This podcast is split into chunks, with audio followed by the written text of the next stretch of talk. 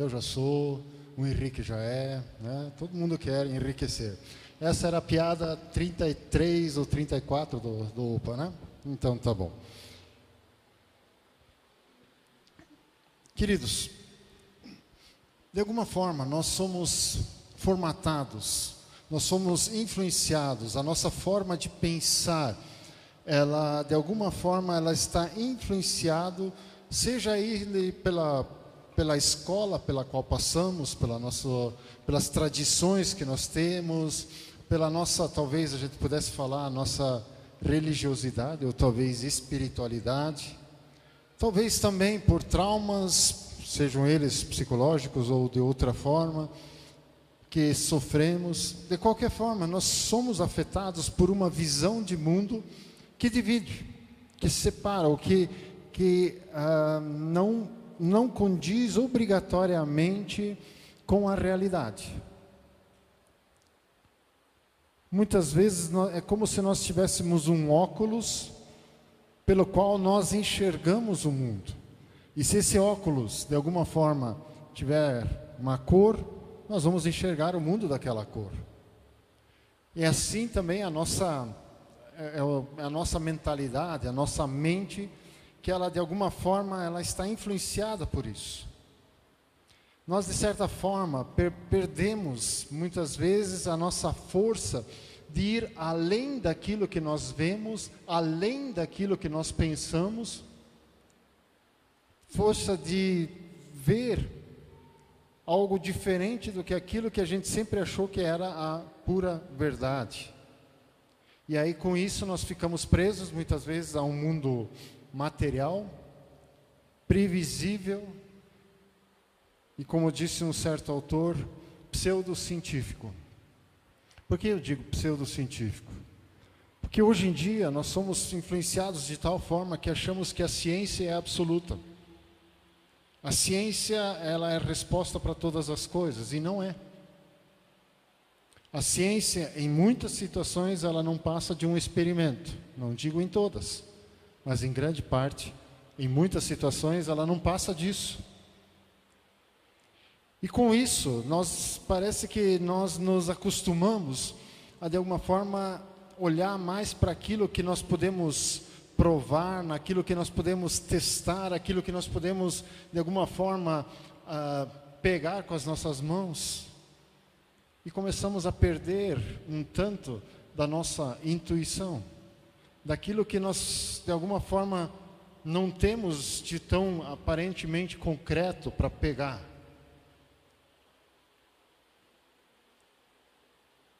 Nós nos sentimos muitas vezes mais seguros com a, com a ciência que a gente aprende do que com a nossa própria fé.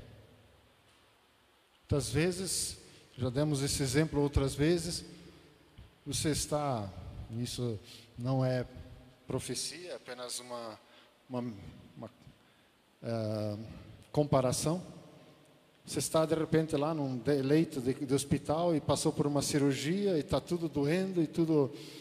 E aí chega o, o médico, ou chega, é, chega o médico e ele diz: Olha, a cirurgia foi muito boa, está tudo bem, daqui a alguns 5, 6 dias você já vai ganhar alta mas você está ali com as suas dores todas ali, mas a partir do momento que o médico chega, você, ah, que legal. E você continua sentindo essas dores por mais uns três, quatro dias, mas pela, por aquilo que o médico falou, você acredita. E o interessante muitas vezes quando nós oramos e pedimos para que Deus intervenha numa situação e Ele não intervém imediatamente, nós começamos a duvidar dele. Como nós achamos, como nós pensamos, como nós nos atemos muito mais às nossas coisas materiais. E aí não é à toa que Paulo, em Romanos 12, 1 e 2, Romanos 1, 12, 1 e 2, ele diz, e é um texto bem conhecido, ele diz assim: Rogo-vos, pois irmãos, pelas misericórdias de Deus, que apresenteis o vosso corpo por sacrifício vivo, santo e agradável a Deus, que é o vosso culto racional.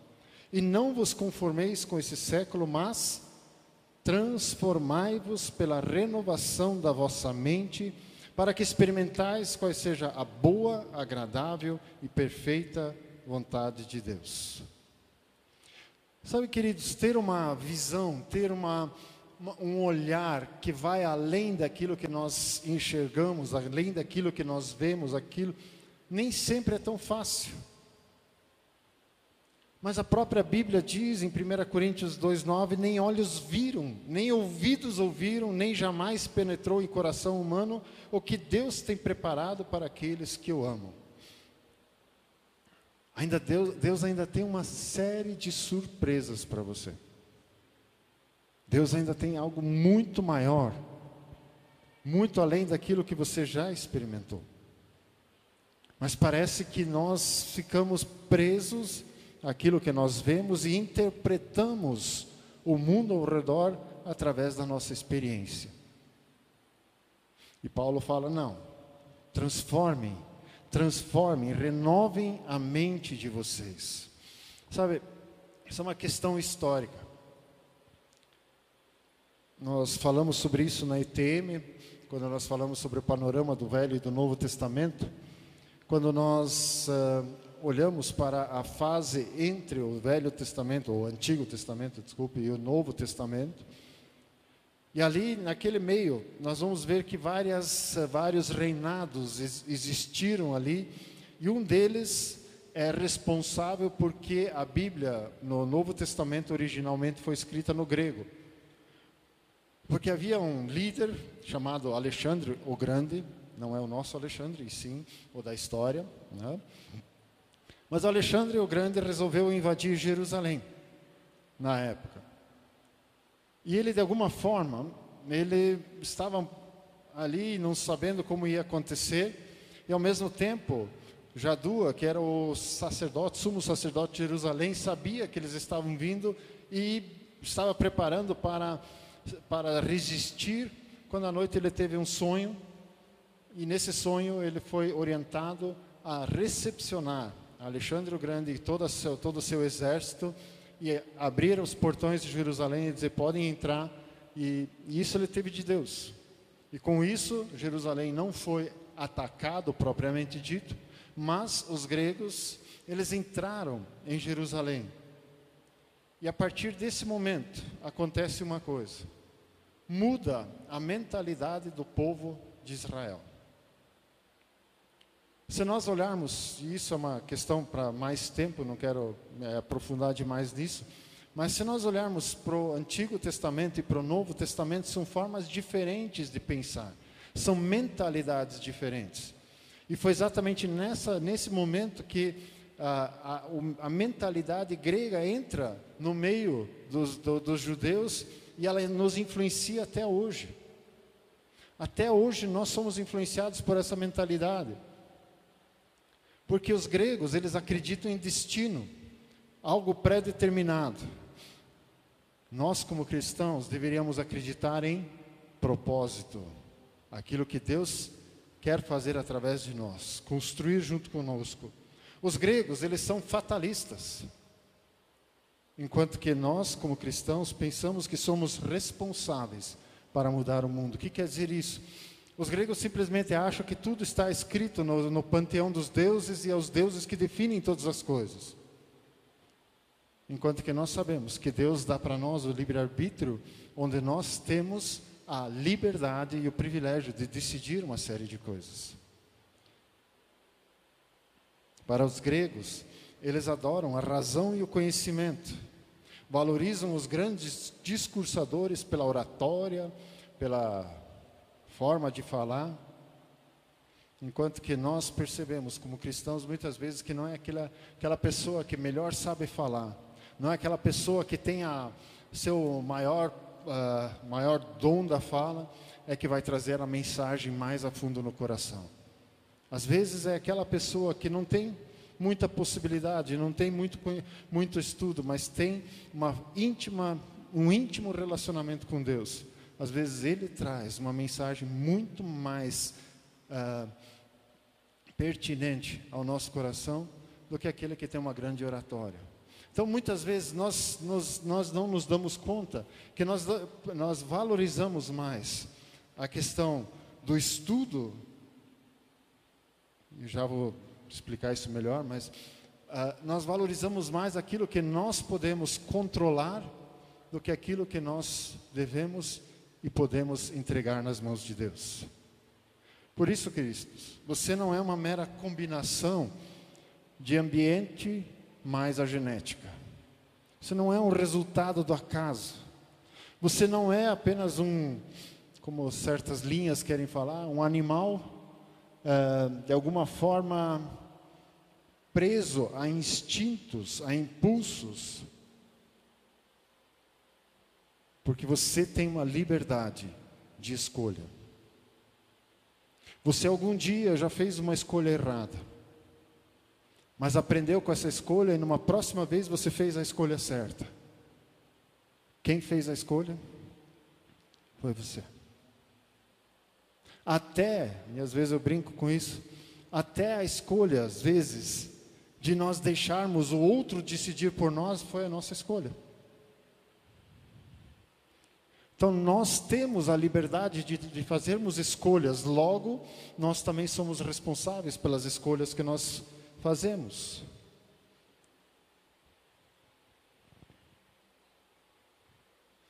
E essa é a questão. Baseado no que nós fazemos as nossas, nossas escolhas? O que nos leva a escolher? Por que fazemos escolhas de uma maneira e não de outra?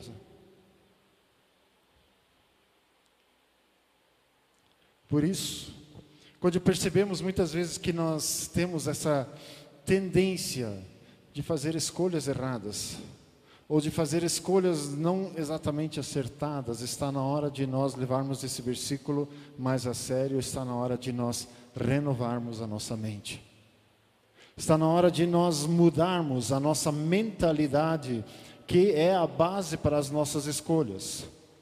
Se a nossa mente não for renovada, ela será um obstáculo para o propósito de Deus na nossa vida. Sempre que há uma mudança de dentro para fora, de, no nosso mundo interior, o nosso mundo exterior vai mudar também. Mas nem sempre que a mudança vai acontecer no nosso exterior, ele vai alcançar o nosso interior. Nós precisamos mudar a nossa mente. Precisamos ser renovados, transformados nisso. Aliás, é interessante que esse texto coloca dois, uh, compara dois termos. Ele diz que nós não devemos ser conformados, não devemos ser formados pelo mundo, de fora para dentro. E sim, nós precisamos ser transformados, que é exatamente essa questão de dentro para fora. E onde que buscamos isso? E aí nós precisamos entender que nós somos programados por aquilo que nós acreditamos. E o que que nós acreditamos? O que que nós cremos? Onde que nós buscamos as nossas crenças?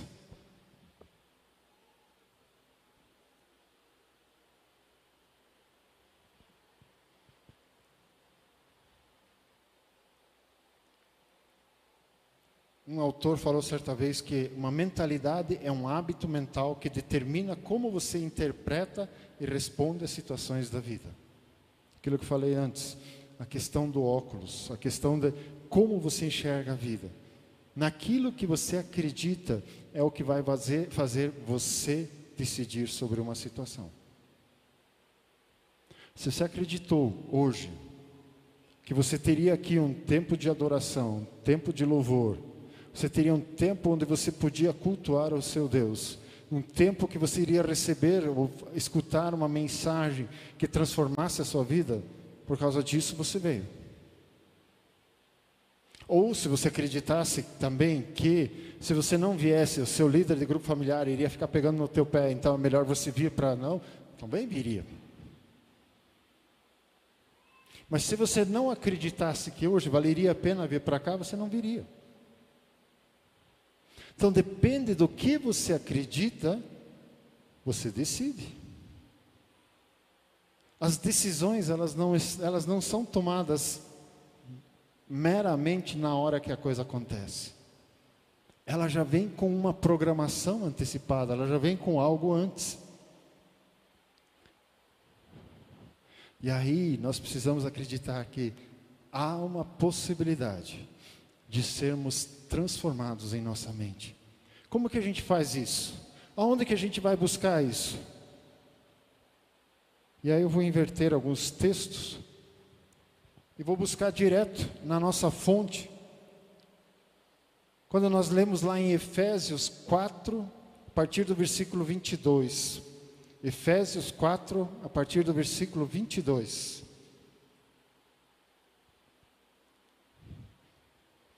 No sentido de que, quanto ao trato passado, vos despojeis do velho homem, que se corrompe segundo as concupiscências do engano, e vos renoveis no espírito do vosso entendimento. Deixa eu ver qual é a versão que está aqui. É isso? Passa o 23 de novo, volta um. É. No espírito do vosso entendimento. Esse texto, entendimento, a mesma palavra que é usado para mente. Então poderia estar escrito ali também: renoveis no espírito da vossa mente, e vos revistais do novo homem criado segundo Deus em justiça e retidão procedentes da verdade. Queridos, eu já tenho falado isso várias vezes aqui que dependendo qual a fonte do nosso conhecimento, nós podemos aprender sobre a verdade ou podemos aprender sobre o engano. Se nós cremos em tudo que as notícias falam a respeito do Brasil, você acha que você está escutando a verdade ou você está escutando algo verdadeiro e algo não tão verdadeiro assim?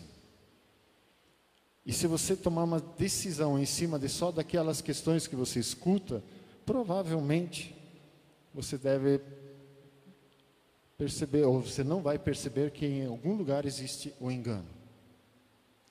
Se você for olhar para como que, a, vamos ficar no exemplo da mídia, como a mídia fala a respeito do mundo, a respeito das coisas, nós vamos ver que ela tem uma, uma visão totalmente distorcida das coisas.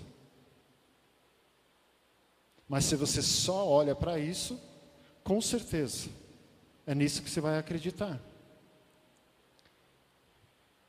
O Werner mostrou antes o celular dele, eu não vou mostrar o meu não. Ah, muitas vezes você passa horas a fio na frente dessa telinha ou daquela outra tela. E passa eventualmente um tempo bem menor, não vou falar quanto, lendo a palavra de Deus. Claro que em muitas situações é o teu trabalho e você vai ter que estar lá na frente dessa tela, vai ter que trabalhar na frente dessa tela. Mas muitas vezes você está se alimentando e buscando a, a resposta de certas situações ali, ao invés de buscar elas na fonte. Se você ficar duas horas na frente do celular ou na frente da, do computador, lendo todas as todos os UOL da vida, os R7s, os G1s e todos esses sites que são de só de noticiazinhas assim, e ler cinco minutos a Bíblia. Onde que você acha que você vai ter mais influência? Onde que você vai achar mais a, a base das suas decisões? Por isso em Filipenses 4, Filipenses 4. Deixa eu até deixa eu pegar aqui. A partir do versículo 7. Filipenses 4, 7.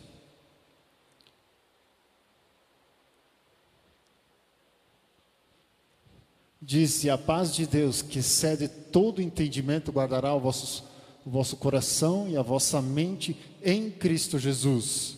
8. Finalmente, irmãos, tudo que é verdadeiro, tudo que é respeitável, tudo que é justo, tudo que é puro, tudo que é amável, tudo que é de boa fama, se alguma virtude há, se algum louvor existe, seja isso que ocupe o vosso pensamento. O que também aprendestes e recebestes e ouvistes e vistes em mim, isso praticai, e o Deus da paz será convosco. Há uma alguns, existem alguns critérios que Deus estabelece para nós, que deveriam ser critérios pelos quais nós deveríamos olhar para tudo aquilo que nós deixamos entrar em nossa mente. Nós não deveríamos dar acesso a todas as coisas. Nós, não, nós deveríamos filtrar melhor. Nós deveríamos ter um, uma, um olhar mais crítico, às vezes, para aquilo que nós queremos que entre na nossa, na nossa mente. Por isso, nessa, na, na carta aos Filipenses, Paulo mais uma vez deixa claro: tudo que é bom, tudo que é verdadeiro, respeitável, justo, puro, amável, boa fama. É isso, são essas questões que nós devemos deixar entrar. São essas questões.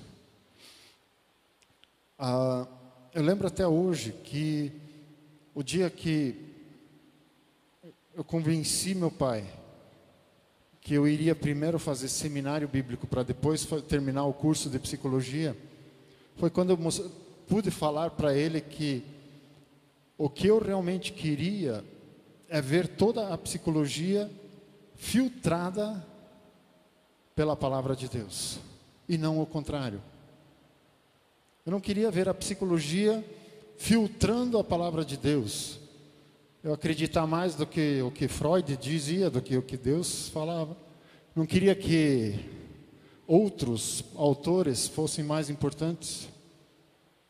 E eu creio que até hoje, pelo menos tento olhar isso dessa forma no consultório, e ali onde que é possível, onde que é, uh, onde que isso se, é, se torna possível, olhar isso sempre pelo um ângulo daquilo que Deus quer fazer na vida daquela pessoa e não o que autores dizem, embora que os autores me dão alguma uh, alguma direção, alguma, algum conhecimento, mas esse conhecimento precisa ser submetido à vontade de Deus.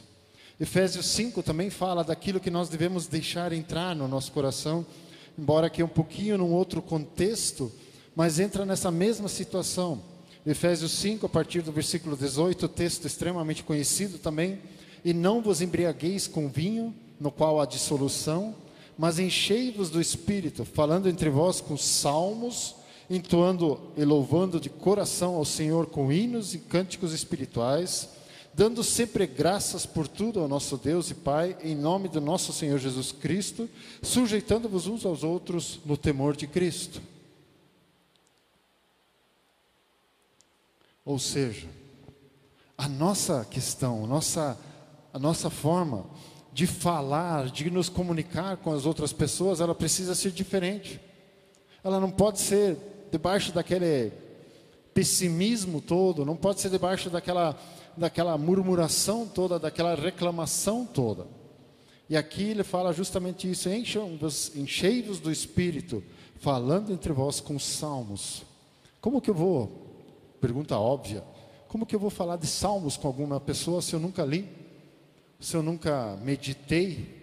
Se eu nunca fui atrás disso? E aliás, estudando um pouquinho sobre essa palavra meditar, eu descobri que, pelo menos Uh, a palavra meditar, nós já temos falado muito sobre ela aqui na igreja, e ela tem uma força, e ela não é um meramente ficar em silêncio. Aliás, o termo no hebraico usado para meditar é o mesmo que é usado para falar que o leão está urrando.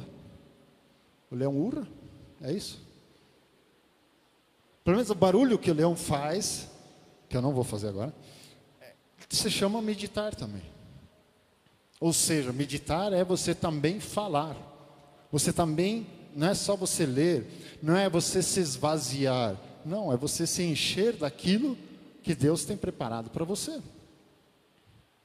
Hora que você fizer uso dessas, dessas possibilidades de ir na, na palavra, pode ser livros que falam da, da, ação de Deus na vida de pessoas, pode ser livros que falam sobre temas, seja qual for, mas se você for se enchendo dessas coisas, você vai perceber que a tua mente ela vai se renovando passo a passo, ela vai mudando e você vai começar a não apenas conhecer a teoria, mas vai poder enxergar as coisas da maneira como Deus enxerga. Ele manifesta isso na Sua palavra e você pode fazer isso também. Existem algumas, alguns, algumas demonstrações que podem, onde você pode perceber se tua mente está renovada ou não.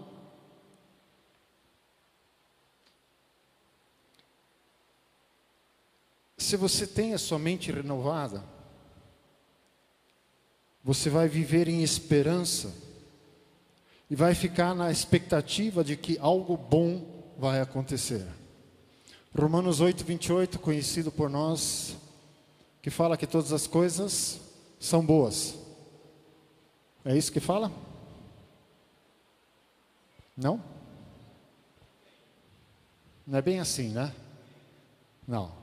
Ele fala que todas as coisas cooperam para o bem daqueles que amam o Senhor.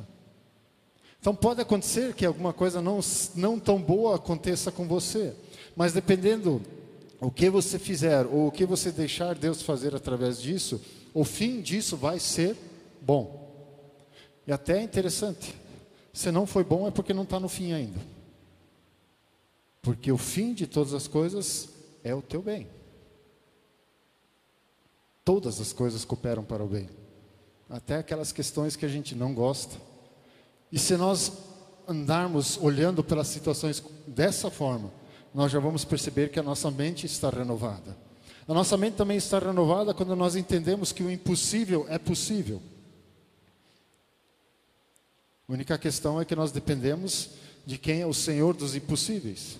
Mas se nós limitarmos até Deus nas coisas e dizer assim, tá, Deus, como é, como é que o Arno falou? É difícil. Né? As coisas não vão, não pode, não tem jeito, não pode, não vai acontecer e tal. Se nós limitarmos Deus dessa forma, realmente as coisas não vão acontecer. Não porque Deus não pode, mas porque nós não queremos. Mas se nós entendermos que os impossíveis para nós são possíveis e nós estamos debaixo dessa possibilidade de Deus, então tá. E aí nós também vamos poder viver em paz Eu entendo, eu vejo que nós somos muitos especuladores. Muitas vezes diante de decisões, nós colocamos aquela, aquela famosa questãozinha e se? São especulações. E às vezes isso é necessário nós olharmos para isso e, e perguntarmos: e se eu fizer esse caminho ou esse caminho? Mas o interessante é que na maioria das vezes o se ele quer, quer ir para o negativo quer ir para o amedrontador, quer ir para alguma coisa ameaçadora a nós. Mas nós não precisamos olhar para isso. Se a nossa mente está renovada e nós entendemos que Deus é nosso Senhor, que Deus é Deus sobre a nossa vida, nós podemos olhar para o melhor, olhar para aquilo que Ele tem preparado para nós.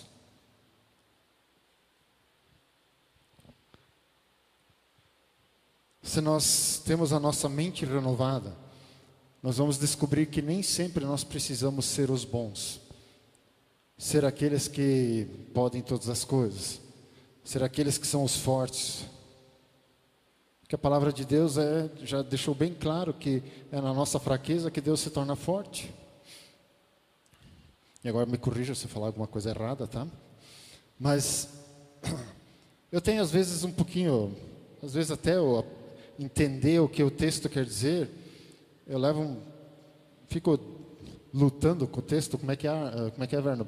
É, rolando no tapete com o texto? Eu acho que eu também faço isso. E eu estava olhando e pensando assim, puxa, como é que é essa questão? É na fraqueza que Deus é forte? Então quer dizer que eu sempre tenho que ser fraco? Então quer dizer que não adianta eu estudar e começar a compreender melhor as coisas, porque aí. Não, tem nada a ver com isso. Na fraqueza, quer dizer, ali onde que eu me submeto à vontade de Deus, me submeto à força dele. Há uma história de um pastor, escritor de livros, que uh, era muito conhecido, e aí uma faculdade quis oferecer para ele um doutorado. Era só ele fazer uma prova e ele ia receber o título de doutor. E aí, ele todo feliz da vida, foi, foi, foi, e de repente Deus chegou para ele e disse assim: Você me perguntou se é para você fazer esse doutorado ou não? Ele, ops, esqueci. Tá bom, Deus, mas eu posso fazer o doutorado, né?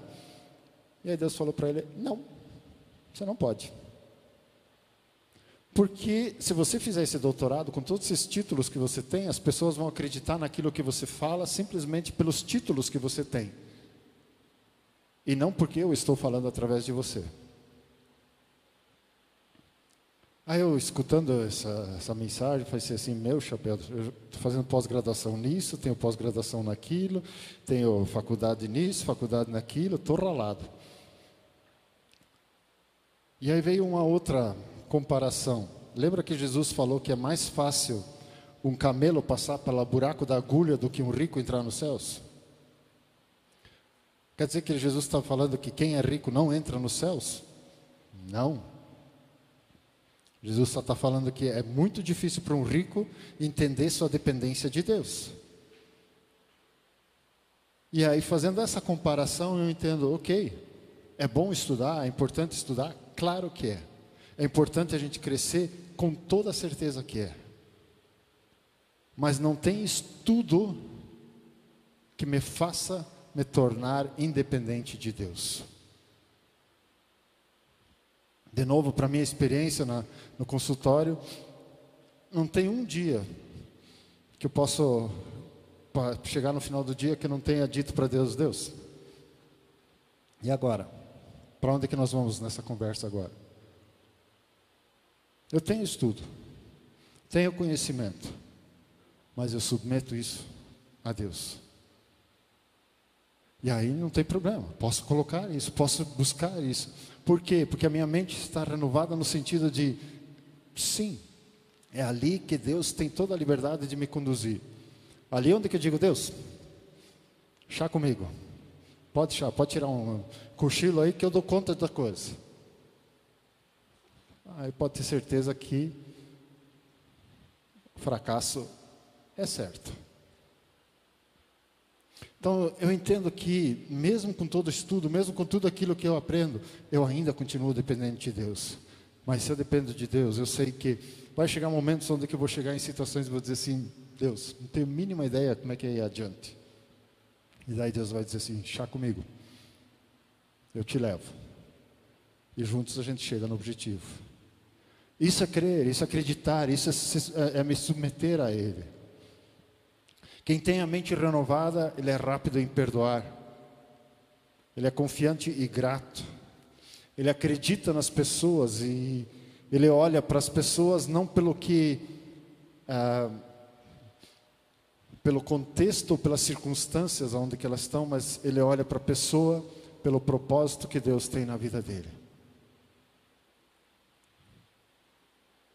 Então, queridos, nós temos oportunidades para isso. Nós temos muitas fontes adequadas para que a gente possa transformar a nossa mente.